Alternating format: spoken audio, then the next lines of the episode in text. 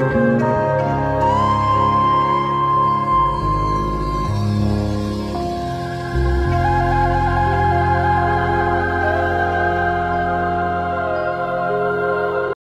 bienvenidos una vez más a este espacio llamado Viviendo en Magia.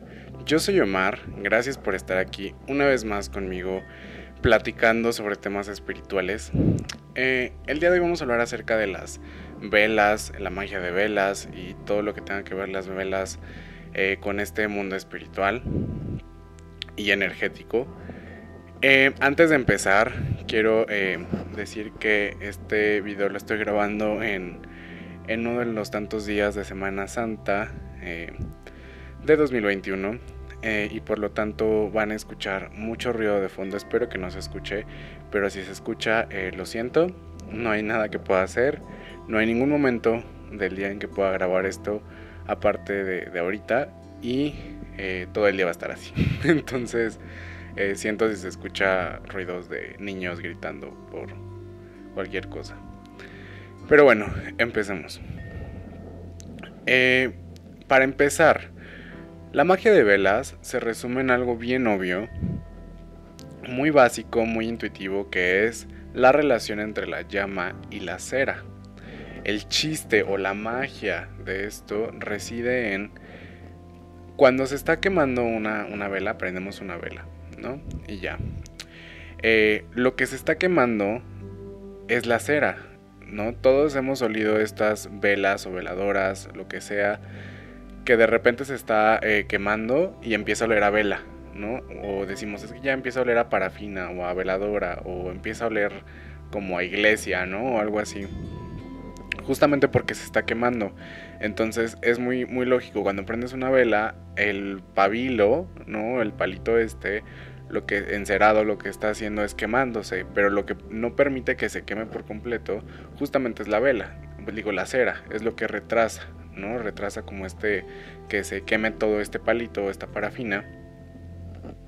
Y pabilo, perdón, este pabilo y entonces, pues así dura la vela, ¿no? Ya cuando de plano ya no hay cera que detenga, pues se termina quemando, llega hasta el fondo y se apaga. Entonces, el chiste de una vela y de la magia de velas reside en esto, esto que sucede con la cera y la relación con el fuego. ¿Ok? Eso es bien importante, es muy sencillo. Yo quiero pensar que es lo más sencillo del mundo y que lo entendieron perfectamente, ¿no? Bien. Eh, cosas que se relacionan en este tema. O cosas importantes que, que poner en la mesa. Y el primero es el tallado o el dibujar sobre una vela, ¿no? Hemos visto mucho eh, como en la cultura popular quiero pensar que en las velas, ¿no? Hasta arriba les, les dibujan así de que una, un pentagrama y les dibujan así como cosas y símbolos espirituales y mágicos para que no sé qué, ¿no? Entonces, eh, ¿de qué va todo esto de tallar o dibujar en una vela? ¿no? Porque se pueden hacer las dos cosas. Desde que se puede tallar, no sé, con un ázame, con una varita, con la mano, con la uña si quieren, hasta que se puede dibujar con sangre, se puede dibujar con un plumón de colores, ¿no? De, brillantina y así, o sea... Eh, ¿de qué, ¿En qué consiste esto? justamente eh, se utiliza para poder ponerle símbolos o cosas a las velas que, van relacionados a lo que queremos usar, ¿no? Pero no todo es arte de magia. La magia no es arte de magia. No porque yo agarre una vela, la más grande, y le ponga un sigil de las clavículas de Salomón, de tal demonio, y la prenda ya, el demonio va a decir, ahí me hablan. No. ¿Por qué? Porque como hemos dicho, toda la energía y todo lo que creamos, sobre todo lo que escribimos y demás, tiene que ver eh, con la energía. Justo lo hablé en un tema eh, que se llamaba No siempre decretamos o decretos, algo así, en donde decía que no todo el tiempo estamos manejando energía y por lo tanto, como no estamos manejando energía, como no sabemos manejar energía y demás, pues no pasa nada, ¿no? Es como si fuera un aparato que no tiene electricidad, no va a prender. Entonces es lo mismo. Y esto de, tallar o dibujar en las velas depende mucho de con qué se haga y cómo se haga. Justamente, que es lo que les platico de si tiene energía o no, ¿no? Entonces, aquí dos cosas bien importantes que les puedo eh, compartir. La primera es, o puede ser algo con, puede ser dibujado, tallado con algo consagrado, o puede ser manejo de energía, o puede ser con lo que sea, pero con manejo de energía. Vamos una por una. Tener algo, algo consagrado ya puede ser un azame ritual, eh, un cuchillo blanco o un cuchillo lo que sea, ¿no? Eh, cualquier instrumento, ¿no? Que tenemos específicamente para trazar ciertas cosas, como por ejemplo el trazado del círculo antes de un ritual y demás. Eh, estos cuchillos pues no es nada más como, ay, me agarro un cuchillo X, lo uso, lo lavo, lo dejo en la cocina, no, son cuchillos ritualísticos que llevan un proceso de encantamiento, de limpieza de encantamiento, de, de etc, etc, que están en, con tus cosas mágicas, que es una herramienta mágica, ¿no? Y por lo tanto, pues está cargada, por así decirlo, de toda esta magia o energía con la que se la has impregnado, con la que se ha relacionado, etc, etc, etc. Entonces eh, podemos designar qué es lo mejor. Eh, designar, no sé, algo específico para tallar las velas. Eh, y o algo específico para pintar las velas. Por ejemplo, ciertas tintas, puede ser una pluma especial, puede ser tinta especial, ¿no? Pero aquí la clave de todo esto es que las herramientas que utilicemos para poder marcar o pintar estas velas tienen que tener energía del espíritu o energía neutra o energía éter porque es como las células madre. Las células madre sabemos que son células que se pueden transformar en cualquier cosa, ¿no? Es lo mismo, si tallas con algo que es neutro, que está en medio y que no es nada, pero al mismo tiempo lo puede ser todo, funciona. Pero si tú tallas algo, no sé, el ázame que usas específicamente o la herramienta que usas para tallar runas y quieres tallar letras sánscritas, puede que no funcione. Porque son diferentes energías, es un ejemplo. Entonces, eh, eh, puede ser con esto de preferencia algo consagrado, de preferencia algo que sea neutro, que, eh, em, dato curioso, justamente por eso se usa sangre en ciertos rituales y en ciertas, bueno, casi todas las tradiciones han usado sangre, pero tiene que ver con esto que les digo. Así es que no se los voy a decir del todo para que saquen conclusiones ustedes. Bien.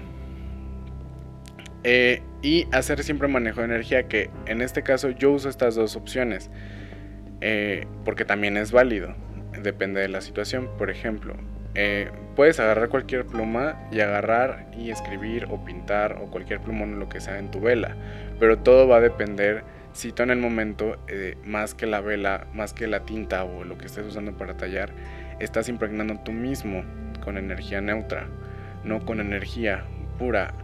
Eh, puede ser que, por ejemplo, vuelvo al ejemplo, eh, si vas a hacer un, vas a trazar runas, pues a lo mejor y si tú eh, puedes, entre comillas, como canalizar esta energía celta, viking, celta nórdica,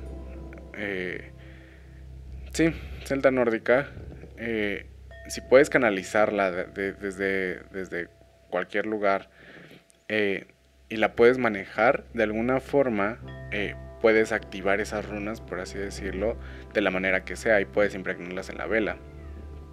Pero si no, pues no, no. Que de ahí viene la base del, justo hablando de esto, de ahí viene la base del poder de la magia sigil o magia de sellos, que es no puedes hacer un sello y pensar que puedes hacer el sello va a hacer lo que, lo que quieras y es tu esclavo, porque primero tienes que dominar la magia que estás usando. Todo es canalización y es bajar esa energía, aterrizarla en el sello, en lo que estamos escribiendo. Entonces, si no dominas una energía o no la manejas ya como tal, pues no vas a canalizar nada y no va a pasar nada. Entonces, justo por esto se puede, se puede trazar y, y ya. ¿No? Ahora, eh, otro punto importante en la magia de velas y que creo que en el chamanismo eh, regional de cada región, valga la redundancia, se utiliza, que eh, son las velas, pero con, con más cosas, ¿no? Más cargadas, que te dicen, al menos aquí en México es como, te prepara una vela para la abundancia, para el amor, para atraer clientes, para traer dinero, para abrir puertas, para etc., romper hechizos, males y quién sabe qué, ¿no? Normalmente el más famoso es el de el endulzamiento, que es como, ah, quieres endulzar a una persona para que se tranquilice, para que esté mejor contigo y demás. Pues bueno, vas a agarrar una vela, le vas a poner miel, le vas a poner eh, polvo de oro, le vas a poner unas semillas, le vas a poner esto y canela y que quién sabe qué. Y entonces eh, la vas a prender, le vas a poner el nombre de la persona y entonces esta persona se va a relajar contigo y demás, ¿no? Todos estos, todas estas herramientas que le podemos poner a las velas pueden funcionar, pero eh, vuelvo a lo básico. Todo depende de la interacción de la cera con el fuego. Entonces, todo lo que le pongas prácticamente se tiene que quemar. Porque si no, prácticamente no pasa nada. Para que me entiendan, o el fuego es realmente lo que está agarrando y está manifestando eso. No, no por el hecho de que haya algo tocó la vela y más o menos la canela está ahí en la vela, al ladito ya funciona. No del todo. No del todo entonces, este, es bien importante esto, de preferencia que queme todo. Si es las semillas, si es la, este, las semillas, la, eh, las decoraciones que le quieran poner, de preferencia es que se queme, ¿no? A menos de que sepamos ya manejar energía y poder entrelazar ciertas cosas y entrelazar la cera con otras cosas. Pero bueno, eh, sí es, sí, sí es recomendable porque miren, como siempre les digo, los magos y la magia, mientras más catalizadores haya, mejor, ¿no? O sea, siempre por catalizadores nunca paramos y eh, pues están ahí, los podemos usar y punto, ¿no? Ahora, justamente hay otras velas, o pues sí velas, que son de aceite y ustedes pueden decir, bueno, ¿y aquí cómo aplica? ¿No? Porque no hay cera. Lo mismo, las velas de aceite quedan prendidas, por así decirlo, o se mantienen vivas porque el aceite pues no se, no se, no se acaba, ¿no? Pero justamente si se va evaporando se va quemando y entonces llega un momento en que ya no tiene aceite y le tienes que echar más aceite, ¿no? Para que siga prendida. Es lo mismo, se está quemando. Ahora, esto es bien importante porque hay ciertas cosas, sustancias específicamente y algunos fines para los cuales una veladora normal no puede funcionar y una de aceite sí. El aceite justamente hay unas que son de aceite y de agua, me parece. Pero bueno, eh, el chiste es que es líquido. Entonces podemos eh, utilizar herramientas, digo, herramientas, catalizadores líquidos que normalmente no le puedes poner a una vela. Ah, no sé si ustedes en algún momento han tratado de en una vela grande ponerle aceite y prenderla. Eso es altamente inflamable, ¿no? Entonces en una vela de aceite pues no pasa eso. Y se puede poner, pues sí, mayormente cosas líquidas, cosas que a lo mejor y no siempre le puedes poner a una vela, ¿no? Entonces depende mucho de para qué quieres usar la magia de las velas, pues te puede, puedes tomar la decisión de usar una vela normal de cera o tomar una vela de eh, aceite, ¿no? Que eso también es, es muy importante. Bueno, hablando de esto, justamente, el tamaño también es otra otra variable o variante y que las personas dicen, no, es que si quieres que algo se haga bien, eh, cómprate un cirio enorme, un velón enorme, ¿no? Este, que te cueste muchísimo dinero para que sea más grande y dure más y no sé qué. Eh, no, el, el tamaño es proporcional y es igual a tiempo. Es muy básico. Mientras más grande sea la vela, más tiempo va a durar, ¿no? O sea, es lo más básico del mundo, es obvio. Eh, todos hemos visto cuánto se tardan, no sé, estos cirios enormes, grandotes en terminarse y, y, todos hemos visto cómo se acaban rapidísimo las velitas estas que son normalmente como para... que vienen como en metal, chiquitas, circulares, que no duran tres horas, ¿no? Entonces el tamaño es igual a tiempo, ¿no? Pero justamente el tiempo... Eh, pues es algo importante a tomar en cuenta, porque por ejemplo, si es un ritual pequeño que te va a durar, no sé, tres horas, es un baño a lo mejor y demás, pues a lo mejor y si utilizas una vela de spa, una velita de spa, una vela chiquita, que sabes que se va a acabar y ya, ¿no? Y que va a durar lo suficiente. Pero si vas a hacer un ritual grande, ¿no? O algún trabajo específico, no me estoy refiriendo a trabajo de amarres y demás, no, sino algún ritual, hechizo específico que dure más de, no sé, dos días, una semana, un mes, puede pasar, pues compras algo grande, ¿no?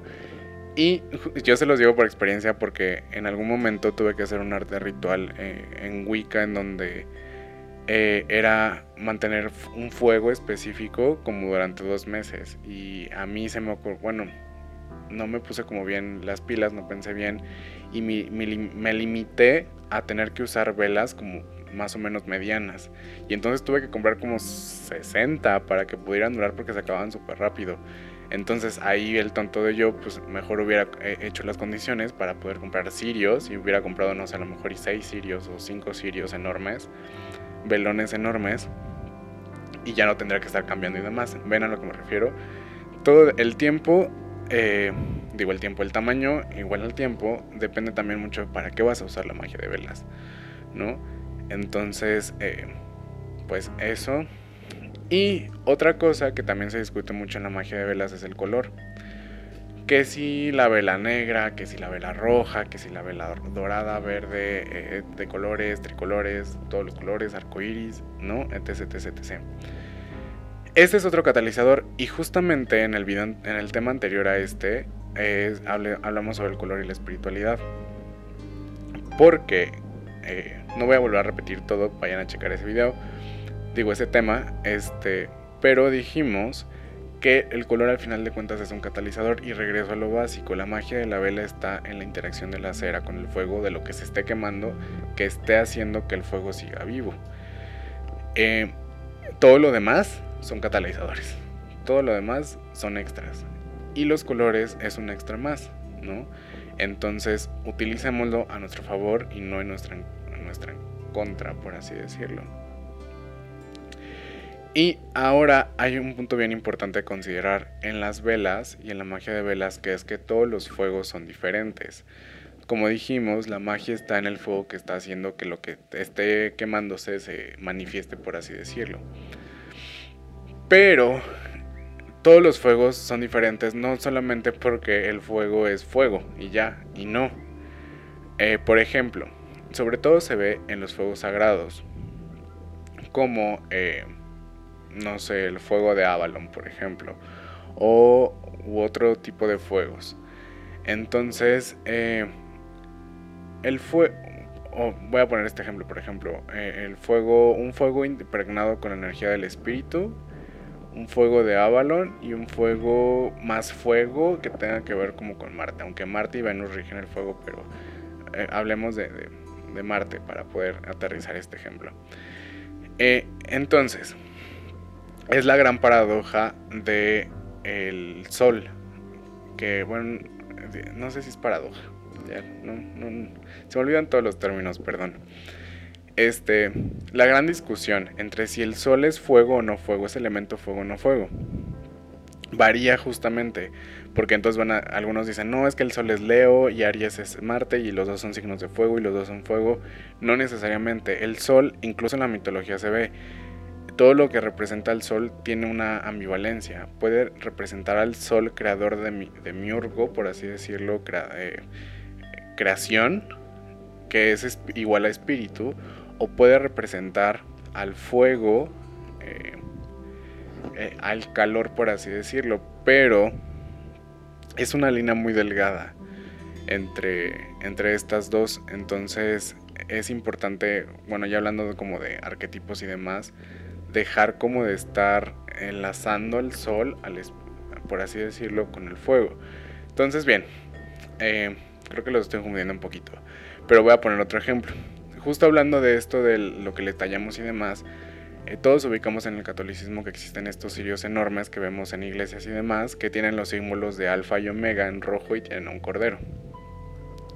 Justamente eh, pues estos, estos velones o sirios, si realmente funcionaran, estarían impregnados con la energía del espíritu, porque estamos hablando del alfa y del omega, del mismo sol, de la misma creación, no de la energía creadora de absolutamente todo.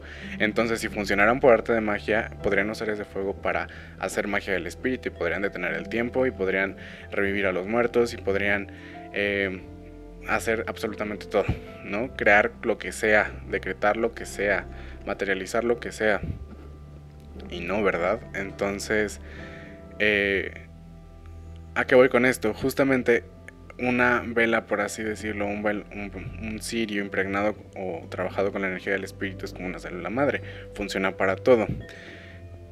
Y esto es igual a la energía del sol. Entonces, si una vela tiene la energía del sol, es energía neutra. Eh, pero depende si hablamos del sol creador y no del sol sol noche. ¿Ven? Es que es un poco confuso, pero es como si tuviera dos caras. Eh, pero bueno, justo si vas a usar unas velas para dormirte, para meditar, para entrar profundo y para decir, uy, este, yo aquí ahorita voy a conectar con mi ser y usas eh, fuego que tiene energía de Marte, en la vida, en la vida vas a poder conectar y en la vida vas a poder concentrarte, ¿no? Si usas el elemento fuego como tal. Pero por ejemplo, si usas un fuego como el de Avalon que comentaba, o usas un fuego que esté relacionado con la runa, por ejemplo, eh, Rad, ¿no? Este, que es esta como R, eh, que significan, bueno, que representa la antorcha y que a su vez la antorcha representa a la luna. Este, entonces, eso sí, a pesar de que es fuego, pero es como si fuera fuego oscuro, pero a la vez no es oscuro, o sea, es como un poco complejo y eso sí te puede funcionar, ¿no? Entonces depende, a lo que voy es que dependiendo también de lo que vayamos a hacer, es dependiendo del fuego que vamos a utilizar, porque muchas veces solo usamos fuego y, como el elemento fuego y ya, y no, en ciertas cosas no podemos usar el elemento fuego porque estamos trabajando con cosas diferentes o cosas contrarias y eso va a relantizar las cosas. Bueno, y ya por último, justo estas velas, veladoras que venden como en lugares, mercados y demás, que la vela de los santos, que la vela de la santa, quién sabe qué, de la vela para la prosperidad, para la abundancia y el amor, pues es todo el resumen. O sea, si no tiene magia realmente, si no está activada realmente, por más que le pongas las 10.000 imágenes de santos, no va a funcionar. No, porque muchas personas dicen, ay, no es que esa vela es de tal cosa, ay, no, qué miedo, y es negra, y tiene ahí como una oración, y no, no no por arte de magia va a funcionar. Tiene que tener un manejo de energía, tiene que estar activada de alguna forma. Entonces, eh, pues mucha gente desgraciadamente sigue pensando en que comprar estas velas que dicen abundancia y que trae una oración para la abundancia y la ponen en su negocio, ya, va a traer la abundancia. No es así de fácil. Entonces, todo se resume a manejo de energía, que lo he dicho en todas las tres temporadas de Viviendo en Magia. Todo es manejo de energía. Pero bueno, hasta aquí es lo que quería compartirles sobre la magia de las velas. Hay muchísimo tema, hay muchísimas cosas, pero esto es lo más básico. Así es que ustedes experimenten, busquen.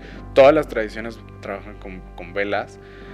Todos lo hacen de, manera diferente, entonces está padre experimentar cómo lo hace cada uno y ver qué, pasa, qué, qué resultados tiene, ¿no? Pero bueno, muchísimas gracias por estar aquí. Creo que no escucharon tantos ruidos al final, pero bueno, eh, eso ha sido todo. Gracias y nos vemos para la próxima. Chao.